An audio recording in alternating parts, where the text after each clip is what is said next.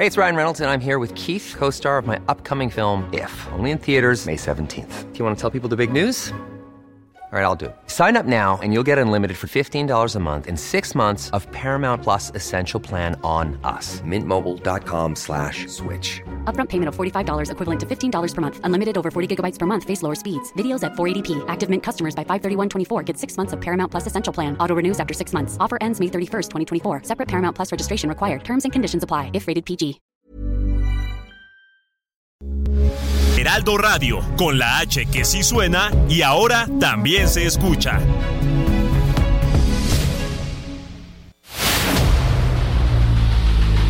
El dedo en la llaga.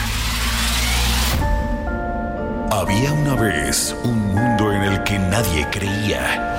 Un país de historias inexplicables. Una nación con personajes asombrosos. Santo Tomás tenía razón. Hay que ver para creer. El México increíble, las verdades que duelen, la voz de los que callan, el dedo en la llaga. Infórmate, diviértete, enójate y vuelve a empezar. El Heraldo Radio presenta El Dedo en la Llaga con Adriana Delgado.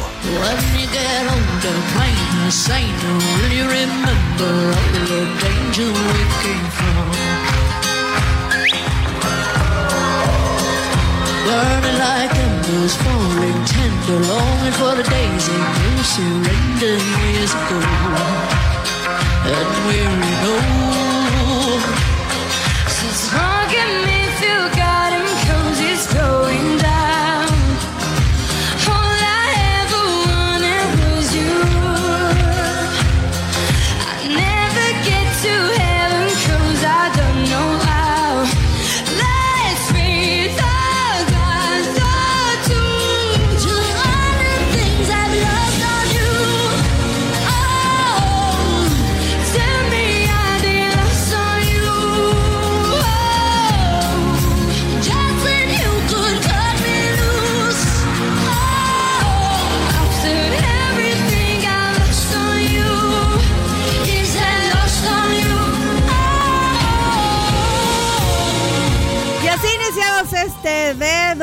la llaga de este martes 24 de octubre del 2023 y estamos escuchando a Elpi y a Federica con esta canción Lost on You. Fue muy exitosa hace unos meses y aunque es una canción triste, me pone el ritmo es muy contagioso, la verdad. Así que así iniciamos este dedo en la llaga. Son las 3 de la tarde con dos minutos y nos vamos a nuestro primer resumen noticioso con el gran Héctor Vieira. El presidente Andrés Manuel López Obrador informó que la vacuna mexicana contra el COVID-19 Patria ya pasó las pruebas clínicas y finalmente estará lista para aplicarse a finales de noviembre. López Obrador lamentó el asesinato de 13 policías en Coyuca de Benítez Guerrero y adelantó que ya fueron desplegados 300 elementos de la Guardia Nacional para reforzar la seguridad en la zona. El mandatario federal adelantó también que el programa IMSS Bienestar funcionará a toda su capacidad el 21 de marzo de 2024 en los 23 estados que firmaron el acuerdo para consolidar su operación. López Obrador consideró que no es necesario que la ministra presidenta de la Suprema Corte de Justicia de la Nación, Norma Lucía Piña, acuda al Senado de la República para defender los 13 fideicomisos del Poder Judicial de la Federación, que busca eliminar su gobierno, pues dijo, solo se trataría de un espectáculo. El titular del Ejecutivo dijo que será el próximo gobierno quien deba decidir cómo impulsar el transporte de pasajeros y de carga en la red de trenes que dejará su administración. El especialista de la UNAM, José Antonio Ordóñez Díaz, alertó que actualmente el sistema Cutzamala ya se encuentra colapsado, con niveles históricos mínimos, situación que generará que para las fiestas navideñas y de cierre de este año, los ciudadanos de la zona metropolitana del Valle de México se queden sin agua potable.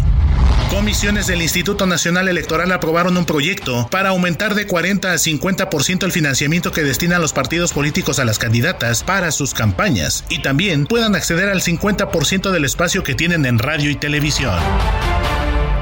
Bueno, y regresamos a este dedo en la llaga porque sí les tengo que mencionar esto. Ya ven que las Comisiones Unidas de Hacienda y Estudios Legislativos Segunda del Senado aprobaron las reformas a la ley orgánica del Poder Judicial de la Federación para extinguir los tres fideicomisos que acumulaban más de 15 mil millones de pesos, ellos con el voto de Morena y sus aliados, pero alguien votó en contra y rompiendo toda esta esquema partidista, el senador Rafael Espino, senador de Morena, si bien acusó que no estaba de acuerdo con los privilegios de la Suprema Corte y del Poder Judicial, se abstuvo, bueno, no votó en contra, se abstuvo de su voto, pero básicamente fue en contra.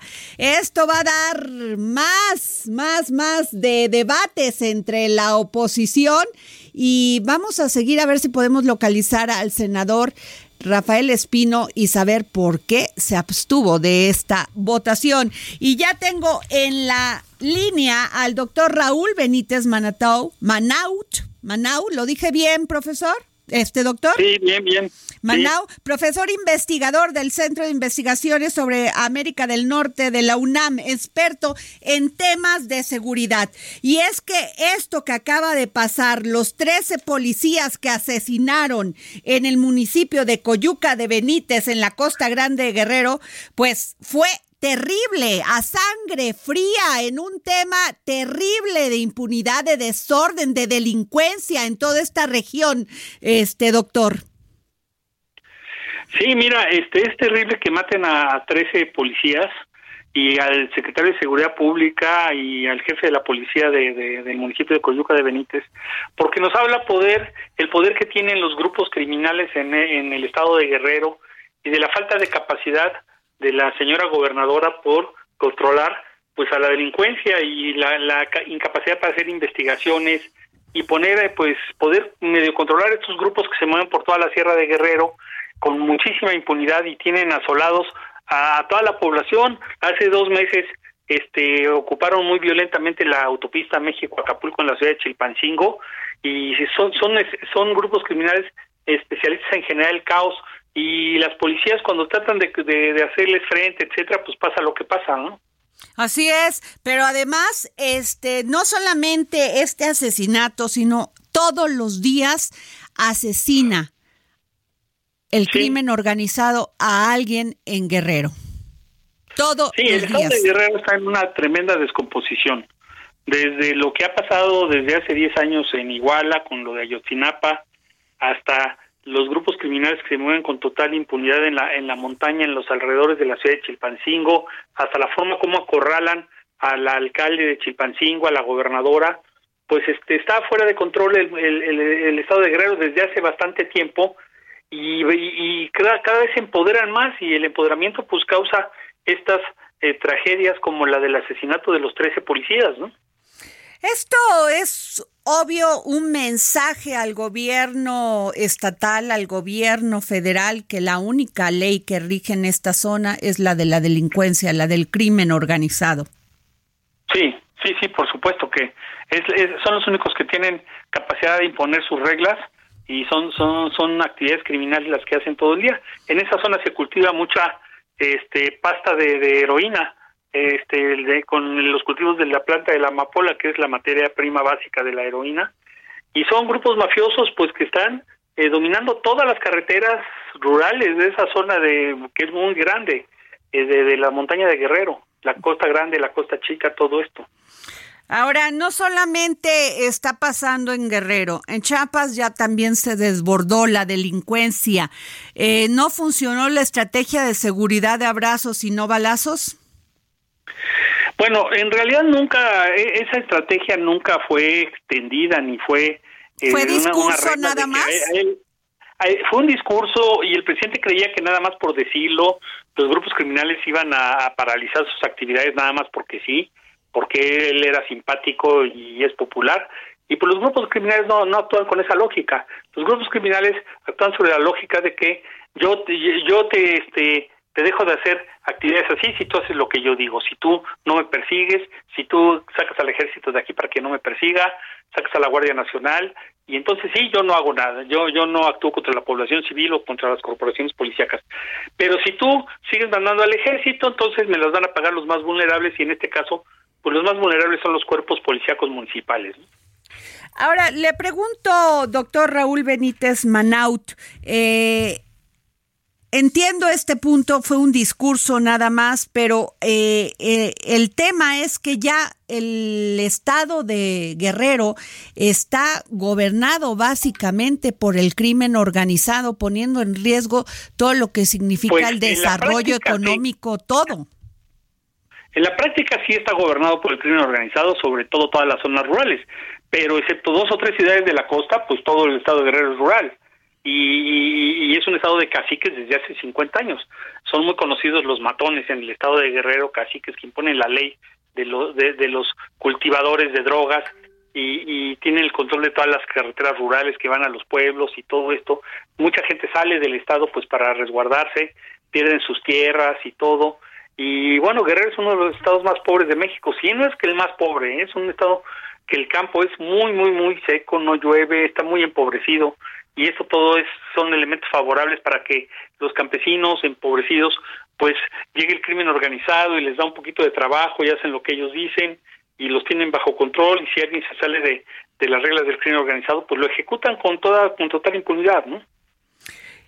Pues no hay mando más que del crimen organizado y también la muerte de este activista Rigoberto Acosta González, quien era catedrático de la Unidad Académica de Ciencias de Comunicación y Mercadotecnia de la Universidad Autónoma de Guerrero. También muerto a balazos Sí. y todos los días. En Guerrero hay muchos activistas que son muy valientes, este gente pues que denuncia, que se organiza, que etcétera, y son muy valientes y también ellos están pues muy vulnerables, ¿no? ¿Qué hacer? Doctor, usted que Pues, es un ¿qué hacer? experto Pues, en este, una- tema de seguridad. una- Fíjese, esta pregunta que pudiese parecer muy superficial, pero llegado a estos niveles de crimen, el crimen y la delincuencia organizada, ¿qué hacer? Bueno, en primer lugar, hay mucha corrupción también. O sea, el crimen organizado compra autoridades, compra cuerpos policíacos, etcétera, y cuando no los puede comprar, pues los mata, como hemos visto, ¿no? Entonces, también analizar la corrupción, los partidos políticos que se benefician de esto, las autoridades locales, los presidentes municipales que se benefician de esto, este, hacer un trabajo fino de inteligencia, eh, con, con características científicas, hacer un mapa de los delincuentes, de sus organizaciones y actuar con, con firmeza, pero con la ley, este, para que la población sienta alivio, que se vea protegida por el ejército, por, por cuerpos policíacos profesionales, etcétera. Pero en Guerrero no es fácil, es una es un trabajo muy difícil, pero hay que intentar hacerlo. Pero a ver, todos los días tenemos este anuncio del gobierno federal que se despliegan soldados marinos y fuerzas estatales para para para acabar con este crimen organizado, para para hallar a los homicidas y no hay respuesta. No, ahora el gobierno hoy envió 300 eh, elementos de la Guardia Nacional, acaban de ser desplegados allí para buscar a los criminales, pero pues los criminales los criminales también tenían sus rutas de escape, ¿no? Y ellos cuando hacen una cosa de esas ya saben que inmediatamente los van a buscar un rato y luego pues no pueden estar permanentemente ahí 300 elementos de la Guardia Nacional, luego ya disminuye la fuerza de, de, de las corporaciones federales y siguen haciendo lo que quieren los criminales, ¿no?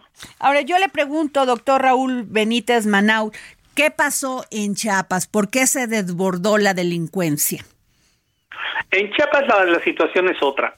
Es por el control de la frontera sur y el grandísimo negocio que significa el, el, el, este, el controlar el tráfico de, lo, de las pobres personas migrantes que buscan una esperanza queriendo llegar a Estados Unidos y venden sus casas en sus propiedades, hacen los ahorros de toda su vida en, en El Salvador, en Honduras, en Guatemala, en Haití, en Colombia, en Ecuador, y son, eh, eh, ese es un negocio multimillonario. Entonces el cártel de Jalisco Nueva Generación está queriéndose apropiar de las rutas, está, está buscando redes de aliados como son los choferes de autobuses, los choferes de transportes de carga, y el negocio de, de, de transportar este gente sin documentos es un tremendo negocio y entonces pues tratan de penetrar allí y golpear a los que ya tienen el negocio ahorita, pues quitarles el negocio. Es, es una pugna en la frontera México-Guatemala. Pero tampoco se ve que de inmediato se vaya a lograr controlar eso. No, es muy difícil. Y Chiapas hace dos años era un estado muy pacífico, ¿eh? Sí, por eso le pregunto. de hecho, es era uno de los estados más tranquilos del país.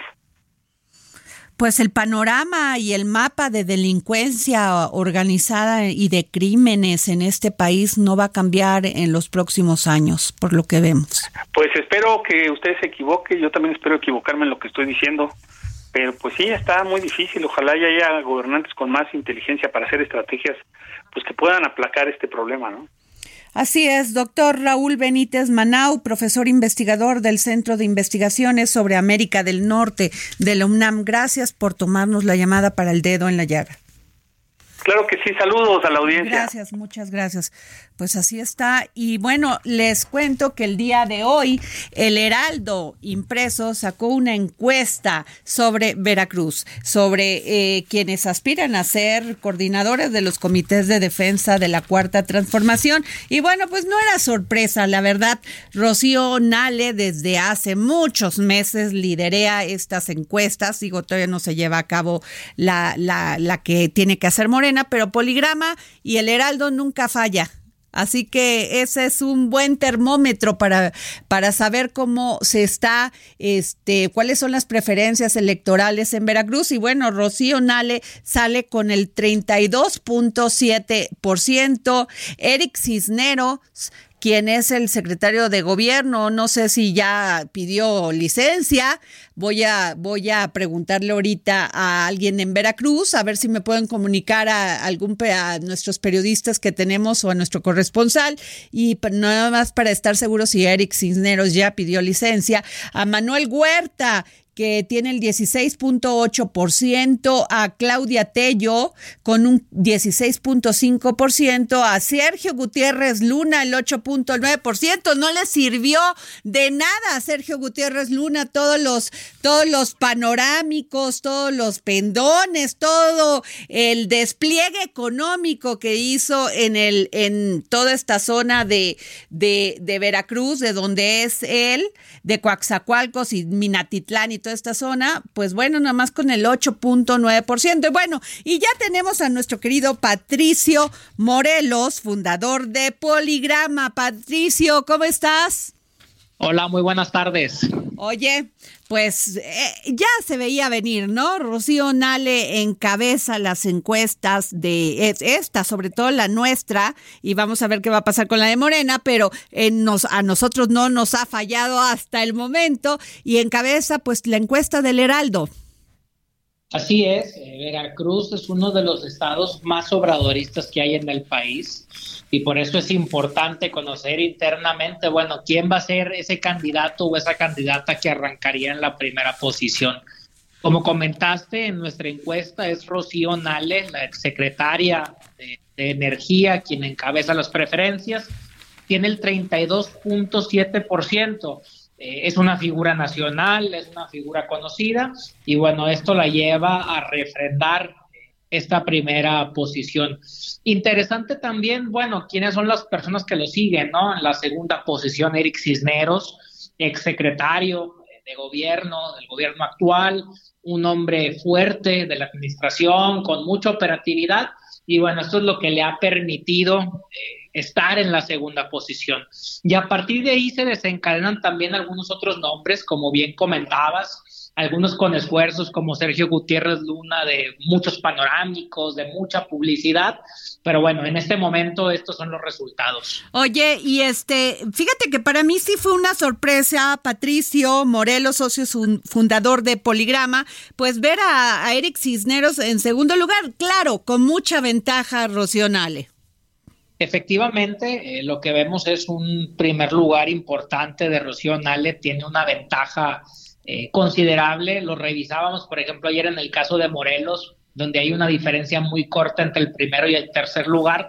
Aquí vemos una ventaja importante de Rocío Nale, pero bueno, también es importante ver cómo quedaría el reacomodo de los demás aspirantes, porque también hay que decirlo, vienen las candidaturas al Senado, las candidaturas a diputaciones, y seguramente a como les vaya en esta encuesta, pues es también como podrán reacomodarse para los demás espacios. Oye, y el que también me llama la sorpresa, bueno, eh, lo que acabo de, de, comentar de Sergio Gutiérrez Luna, que este... Eh, pues con un 8.9% y desplegó este muchos espectaculares en toda esta zona de donde es el de Minatitlán de Coaxacualcos con un 8.9.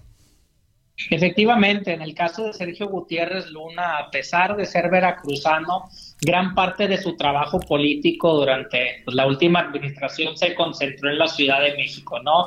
Como diputado e incluso con, pues, con, el papel importante que ha jugado en el Congreso. Sin embargo, pues evidentemente eso te aleja naturalmente de tu estado y pues es muy difícil que en un periodo de tiempo muy corto, que en muy poco tiempo, por más que tú generes publicidad, pues te des a conocer, sobre todo cuando hay algunos otros perfiles que todo este gobierno pues han trabajado específicamente para posicionarse en el estado de Veracruz. Oye, y la otra sorpresa también, porque yo sí pensé que le iba a dar un poquito de batallita, porque a veces me parecen que son como rellenos de, de encuesta, de las encuestas de Morena para legitimar, pero sin ninguna oportunidad, eso es mi opinión, Sen Jansen Escobar, que además es, fue el secretario secretario de Educación Pública del estado de Veracruz y además alguien muy cercano al gobernador Cuitláhuac García.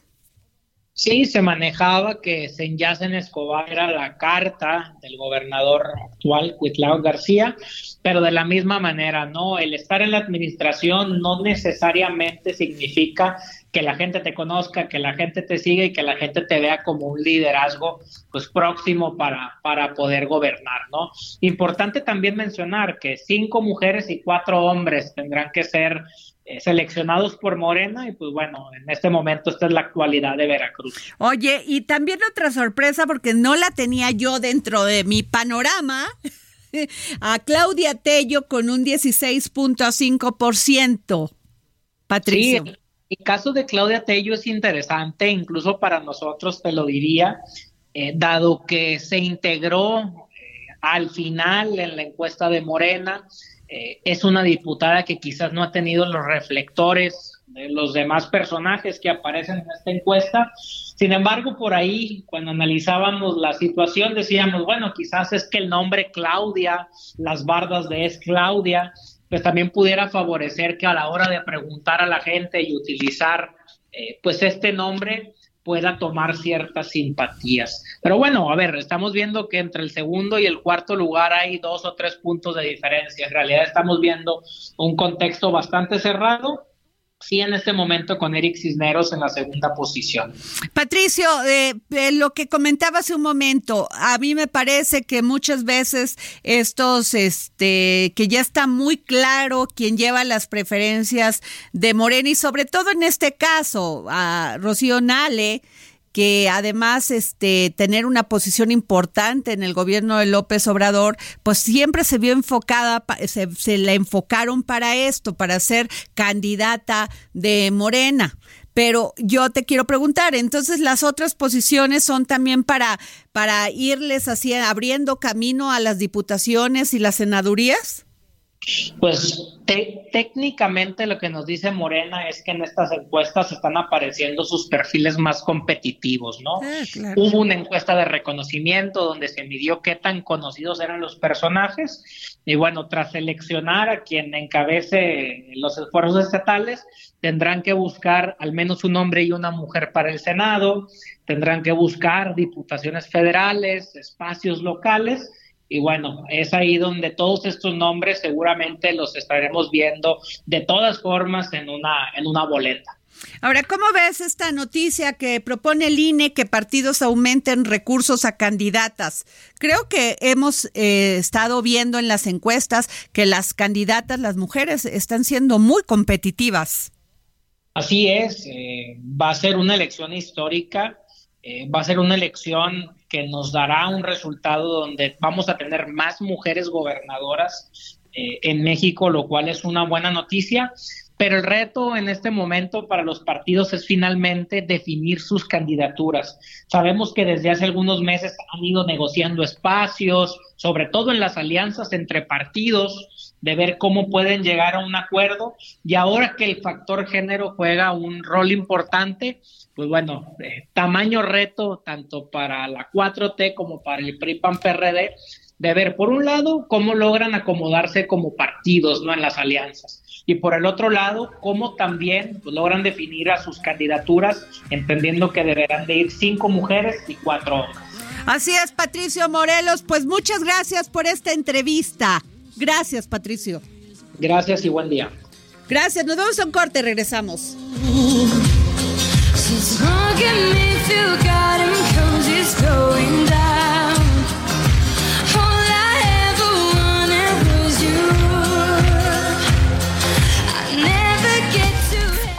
Sigue a Adriana Delgado en su cuenta de Twitter arroba Adri Delgado Ruiz.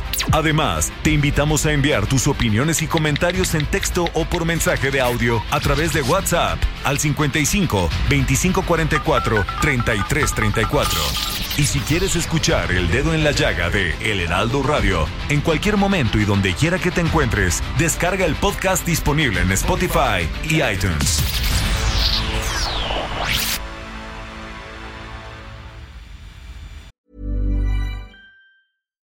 Millions of people have lost weight with personalized plans from Noom, like Evan, who can't stand salads and still lost 50 pounds. Salads, generally, for most people, are the easy button, right? For me, that wasn't an option. I never really was a salad guy. That's just not who I am. But Noom worked for me.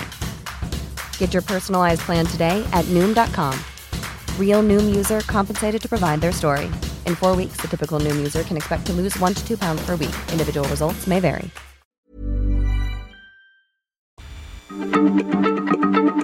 Heraldo Radio, la H se lee, se comparte, se ve y ahora también se escucha.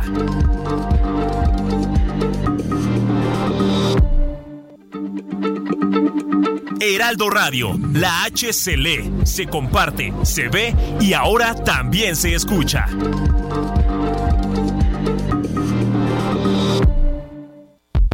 A Adriana Delgado en su cuenta de Twitter en arroba Adri Delgado Ruiz. Y envíanos tus comentarios vía WhatsApp al 55 25 44 33 34 o 55 25 02 21 04. Adriana Delgado entrevista en exclusiva al historiador, filósofo y escritor Luis Ignacio Sáez Chávez. Habla usted y menciona el pensamiento crítico. ¿Qué es tener pensamiento crítico en la libertad?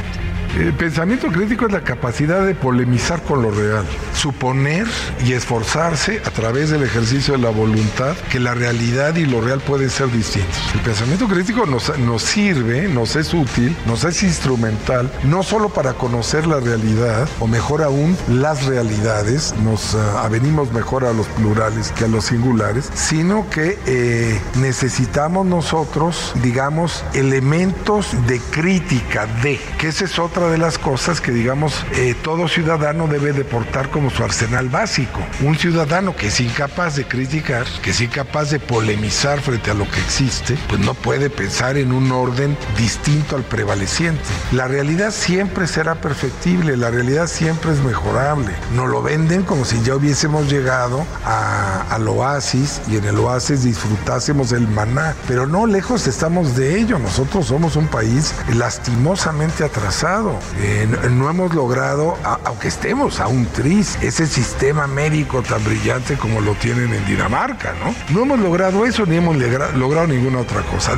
¿Por qué? Porque nos movemos en la invención, nos movemos en el imaginario, no nos movemos en la crítica de la realidad. Jueves, 10.30 de la noche, El Dedo en la Llaga, Heraldo Televisión. Y regresamos aquí al dedo en la llaga. Soy Adriana Delgado. Son las 3 de la tarde con 32 minutos y nos vamos a nuestro segundo resumen informativo con el gran Héctor Vieira.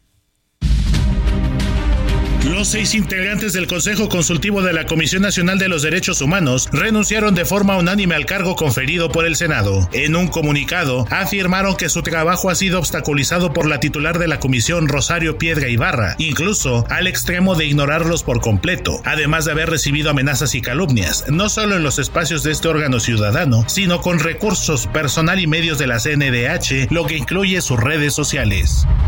En su comparecencia ante la Comisión de Igualdad de Género del Congreso de la Ciudad de México, la titular de la Secretaría de las Mujeres local, Ingrid Gómez Aracíbar, reconoció que las condiciones de desigualdad dificultan salir de círculos de violencia, por lo que los programas locales para las mujeres van de la mano con instituciones que atienden diversos rubros.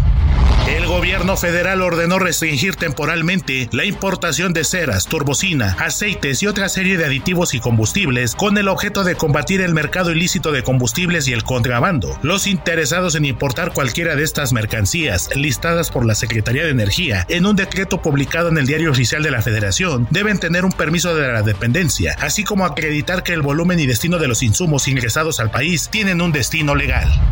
Que México se convierta en una potencia productora de litio en el mediano o largo plazo es casi imposible, debido a la poca cantidad del mineral que hay en el país y a su difícil extracción. Así lo dijo el Colegio de Ingenieros de Minas, Metalurgistas y Geólogos de México.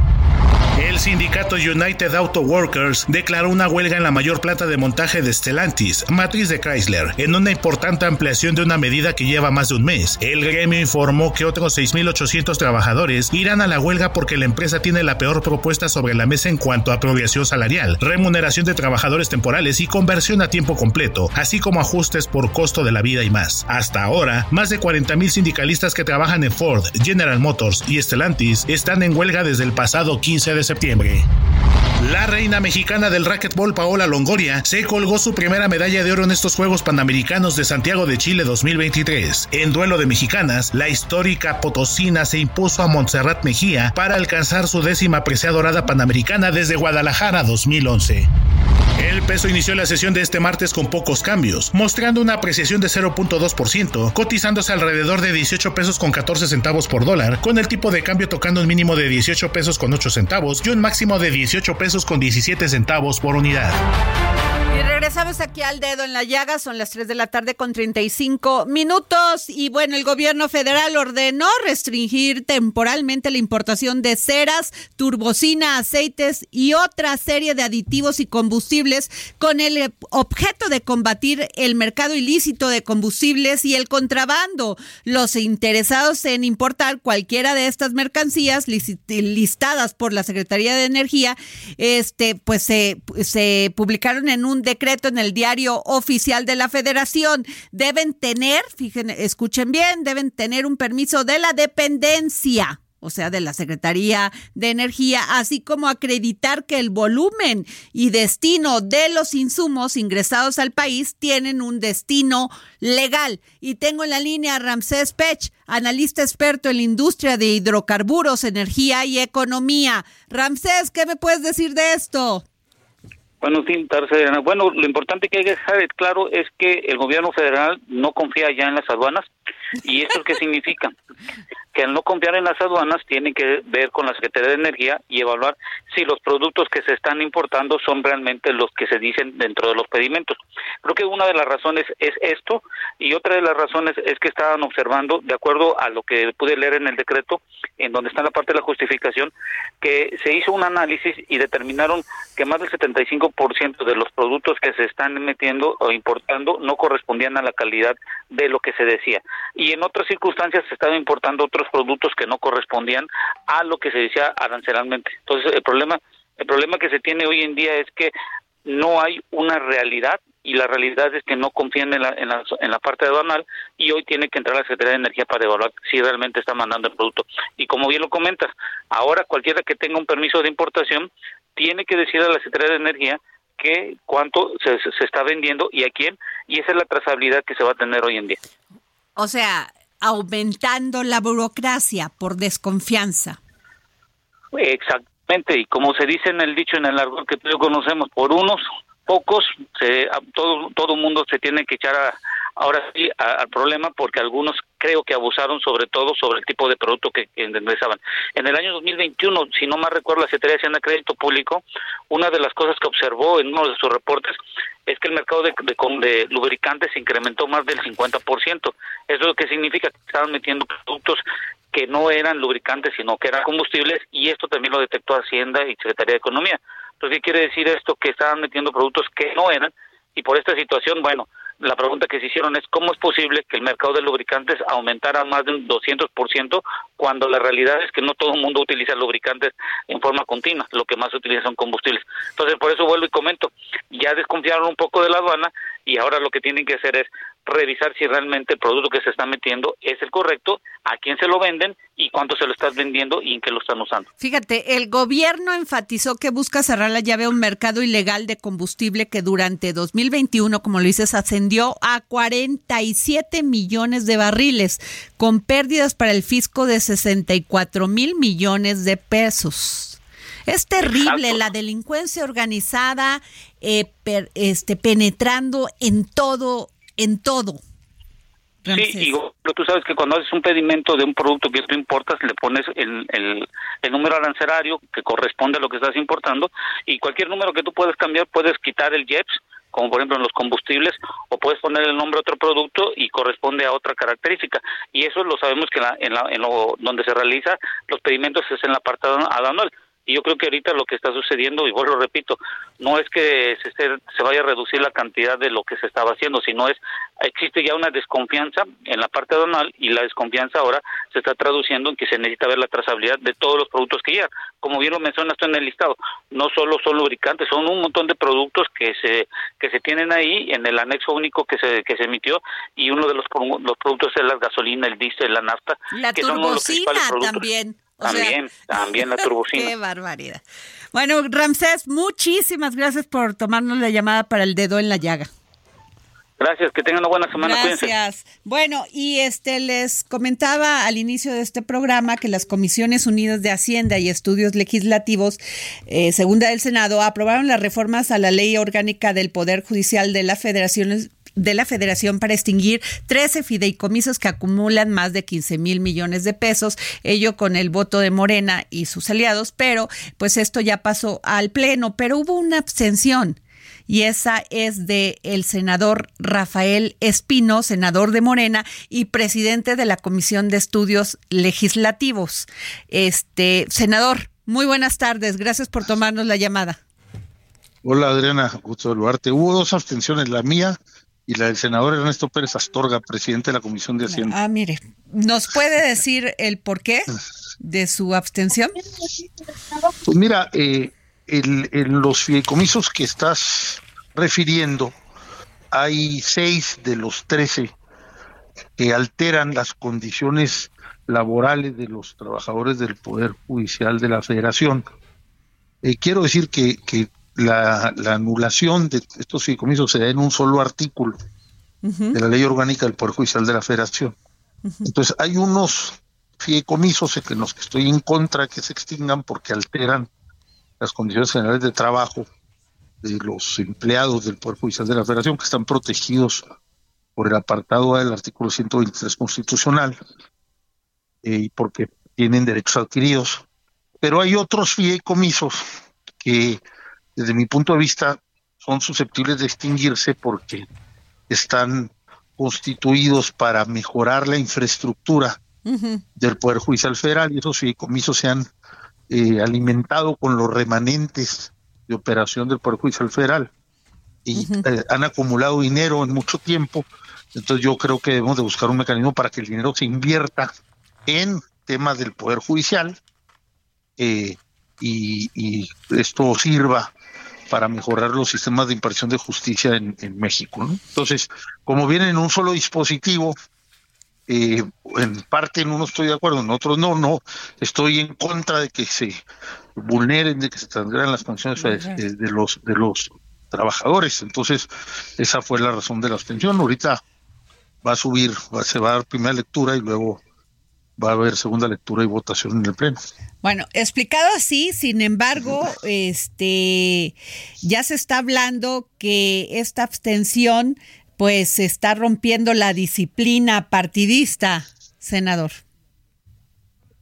Yo no, no sé disciplina partidista, yo estudio los dictámenes y voto en conciencia, digo, sí, sí hay una una digamos un, una pertenencia a un grupo parlamentario y un sentido de las votaciones de, cada quien.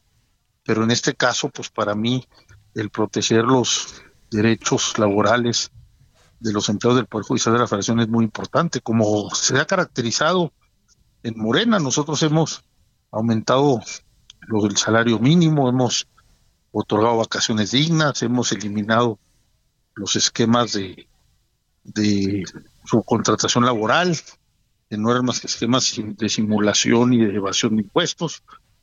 Entonces, pues en este caso, yo en congruencia, desde mi muy particular opinión, respeto otras opiniones, pues considero que, que así debía haber votado. Este, las acusaciones de la oposición hacia Morena fue, los llamó títeres del presidente por votar esto sin el análisis incluso de este, de poder, este, violar el proceso legislativo. Pues sí, eh, hay observaciones al proceso legislativo. Sí fue una iniciativa eh, que se, se, pasó rápidamente. Eh, y bueno, pues seguramente habrá impugnaciones y terminará esto revisado precisamente por el Poder Judicial Federal. No tiene, este, no voy a usar esa palabra porque quienes lo conocemos sabemos de su valentía, pero temor a represalias de parte de Morena. Pues yo nunca he recibido instrucciones ni he recibido ningún tipo de, de observación. Eh, Yo creo que en el grupo parlamentario hay, hay uno expresa libremente sus opiniones. Ahorita precisamente estamos debatiendo si se deben o no eh, descontar del salario de los trabajadores las cuotas sindicales. Y acabo de presentar una reserva en contra, porque hay una jurisprudencia al respecto. Y hay compañeros que opinan en contrario. Yo, en lo personal, te puedo decir que en el grupo parlamentario hay mucha democracia y libre expresión de ideas. Nunca he tenido ninguna observación. Muy bien, senador. Le agradezco, senador Rafael Espino. Gracias por tomarnos la llamada para el dedo en la llaga. Gracias, Adriana. Gusto saludarte y saludos a tu auditorio. Bueno, pues ahí está la declaración del senador Rafael Espino, que se abstuvo de votar porque estaba en desacuerdo con estos de los 15 con 6 fideicomisos, entre ellos los que afectan a los trabajadores, al sindicato que estamos viendo tomando las, las calles en reclamo de esto, de, su, de la afectación que va a traer esta eliminación de los 15 fideicomisos. Y este tengo en la línea a Patti Villanueva, coeditora de espectáculos en el Heraldo de México. Patti, ¿cómo estás? Muy bien, Adriana. ¿Y tú cómo estás? Pues muy bien. Oye, ya estoy harta de ver que si Luis Miguel entregó a, a su hija en el A altar, Michelle. a Michelle que si no le entregó. ¡Ay, Dios! ¿Sí le entregó o no le entregó? Pues no le entregó. Los primeros rumores decían que sí, que, que como él había llegado, sí estaba ahí. O sea, que sí le caminó un poquito con ella, pero... ¿Cómo? O, sea, caminó que, tres pasos Pues y. decían, los primeros rumores decían que sí había caminado un poquito con ella, pero ayer esta mm, Camila Valero, la hermana de Michelle Salas, la media hermana de Michelle Ajá. Salas, estuvo en el Festival de Cine de Morelia y ella estuvo comentando que no, que, que evidentemente su mamá estuvo con ellas todo el tiempo y que quien tenía que entregarla era ella. Oye, a ver, eh, Patti, tengo muchos sentimientos encontrados con este tema. A ver, si la entregó o no la entregó, me parece un acto muy egoísta de Luis Miguel. Estar regateándole a su hija en un día, el día más importante quizá para ella, casarse con el hombre de su vida, él que se separó tanto tiempo de su hija. Yo no voy a defender a Luis Miguel, ¿eh? Y que se arme tanta pantomina para saber si le entregó. Hoy, su mamá ha sido realmente Stephanie. Y sí, quien estuvo ahí desde el día Su, uno. la mamá y el papá. Claro, que eh, según lo que decía Camila era justamente que para Michelle sí era importante que Luis Miguel estuviera ahí. Lo sé, pero ella siempre lo ha Ajá. querido y siempre, aún con todo lo que ha pasado, ella siempre ha estado ahí. Claro, Pero sí. me parece muy egoísta de Luis Miguel. Sí. Estarle regateando a, a- a la, a su hija en un evento tan importante para Tan ella, especial. que si va, que si no va, que si la entrega, que no le entrega, pues ¿quién se cree que es? Sí, y que también creo que se borra un poco los reflectores, ¿no? Porque era un día especial para ella y su Sí. presencia ya es como a ver, jalar pero todo. sí, todo lo cada momento veo que si no le entregó, que si le entregó, Ajá. entiendo, entiendo lo que genera esto, pero yo la verdad, lejos de caerme mejor, Luis Miguel me cayó pésimo. Independientemente si canta o no canta, que si su disco, o sea, todos estos conciertos canta lo mismo, nada nuevo. Sí, no, no tiene temas nuevos. Nada nuevo, tiene sus fans. Yo ya, a mí ya me está perdiendo esta manera de comportarse con las personas que deberían ser importantes para él. Eso habla mucho del ser humano. Y es que Pero canta es hermoso, pero, Claro. pero no. Pero Pues sí. Pero a ver, cuéntanos, Patti. Pues- de la muerte del cantante, ah, este, claro, Ángel Alberto el. Cuervo. Yo, yo también era su fan. Sí. de él sí. Alberto Ángel, sí, Alberto el Ángel. cuervo, sí, este, pues falleció, este, hoy se dio a conocer en la mañana eh, su, su muerte, murió a los 73 años de edad, eh, ah, murió de cáncer de tiroides, él, él hizo, tiene 53 años de carrera, aunque los, sus mejores años fueron los primeros 30. Actualmente seguía vigente, tenía participaciones esporádicas en redes sociales, eh, tenía un programa que se llamaba El Nido del Cuervo, donde hablaba de, como estudió en muchos lugares música, eh, hablaba mucho de la cultura mexicana y de, y de la música regional mexicana. Entonces él era un erudito en el tema y, y sí, siempre se hizo famoso por canciones como Yo soy mexicano o El Pastor, pero en realidad tenía un, pues era un tenor, tenía una voz increíble y resaltaba mucho la música mexicana, pero también era poeta y también mm, pintor. De hecho, tuvo varias exposiciones. La última fue en 2006 en Puebla, en una galería de Puebla. Y como poeta tuvo, obtuvo algunos libros este, de poemas eh, que, que él mismo, pues obviamente escribía, eh, de amor, desamor y pues un poquito también de cómo le iba en Ah, la pues vida. que descanse en Sí, paz. sí, sí. Un hombre que siempre contribuyó a la música este pues popular, ¿no? Mexicana. Sí, a la popular mexicana, al regional, que ahor- ahorita anda muy de moda. Sí, ¿qué tal? Siempre ha Pero es que ya no cantan. Sí, no. O sea, medio cantan, medio echan así show y luego me ay, no, muy raro el Sí. los tiempos de ahora. Sí, ¿eh? ahora ya Pero no bueno. se ve el traje regional, No, ya. nada. otro- Todavía otra moda. Creo que hasta hace 10 años todavía se le entendía las canciones. Sí. La verdad. Se ha perdido Me mucho. van a matar, pero bueno, es la verdad. Y Sí, luego otro. Oye, te quiero platicar rápidamente, tenemos muy poquito y este ahorita me habla sobre el, este estreno del juego del calamar, el desafío. Me encanta, acabo de ver una película que se la recomiendo, este Juego Limpio en Netflix, de lo mejor, buena trama, no sé si ya la viste, No de, la, de una mujer que se enamora y este y cómo empieza a ceder todo porque el, el novio no le gusta que ella este tenga mayor protagonismo y que le den los mejores el, el mejor trabajo el mejor sueldo. En fin no se los voy a spoilear pero por favor véanla. Y luego también cadáveres Qué buena serie, muy rara. Empieza con un tema muy, muy este Extremo, raro, al prim- ajá. extraño, pero ya va. Eso, es- eso es un buen guion, porque luego ves en estas plataformas que hacen este películas con cero guiones. O sea, nada más por, por, por, por aparecer. Y esa es una, fíjate que me dio una decepción terrible, la invitación a un asesinato que todavía las películas mexicanas Sí, no se no es muy buena. Esa sí ya Cero, cero, cero.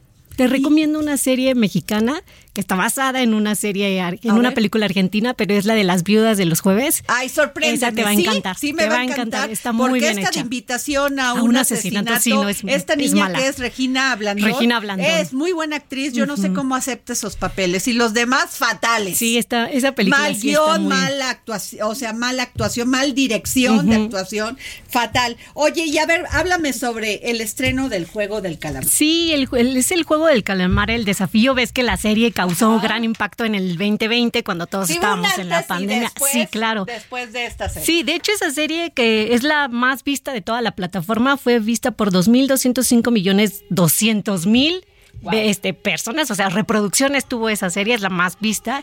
Y de hecho, el de esa fue tan popular que mucha gente empezó a decir, yo puedo hacer eso, yo lo hago. Y se hizo el reality show que se llama El Desafío. Ya se estrena el 22 de noviembre, tiene 10 episodios. Los participantes igual están concursando por 4.5 millones de dólares, que son 82 y cachito millones de pesos. Y pues vamos a ver qué hacen los mismos retos del programa de la serie que ya vimos, pero también vamos a ver juegos nuevos. Van a tratar de sacar a través de las máquinas esas de garra, que un peluchito y a ver quién puede sacarlo. Va a haber concursos nuevos y los van a hacer como, como un reality show. También van a poder nominarse entre ellos, o eliminar a participantes. Entonces eso se ve que va a estar interesante. A ver qué tal les va. Ay, pues me imagino que va a ser. Te digo que hay un antes y un después después de, de este de esta serie.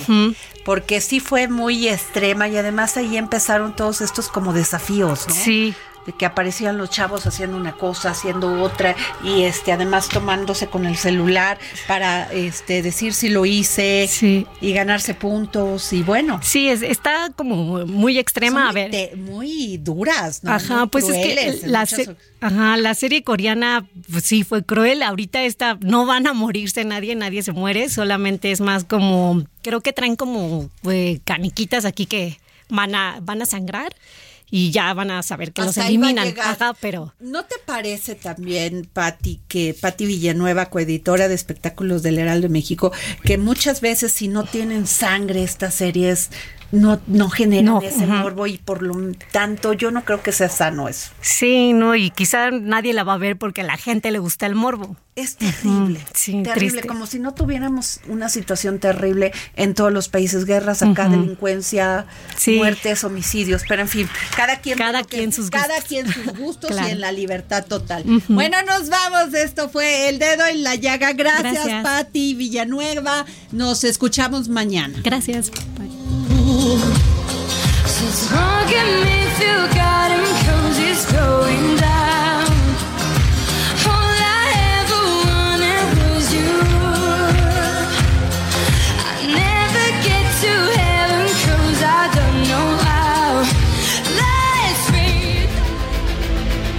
El Heraldo Radio presentó El Dedo en la Llaga con Adriana Delgado.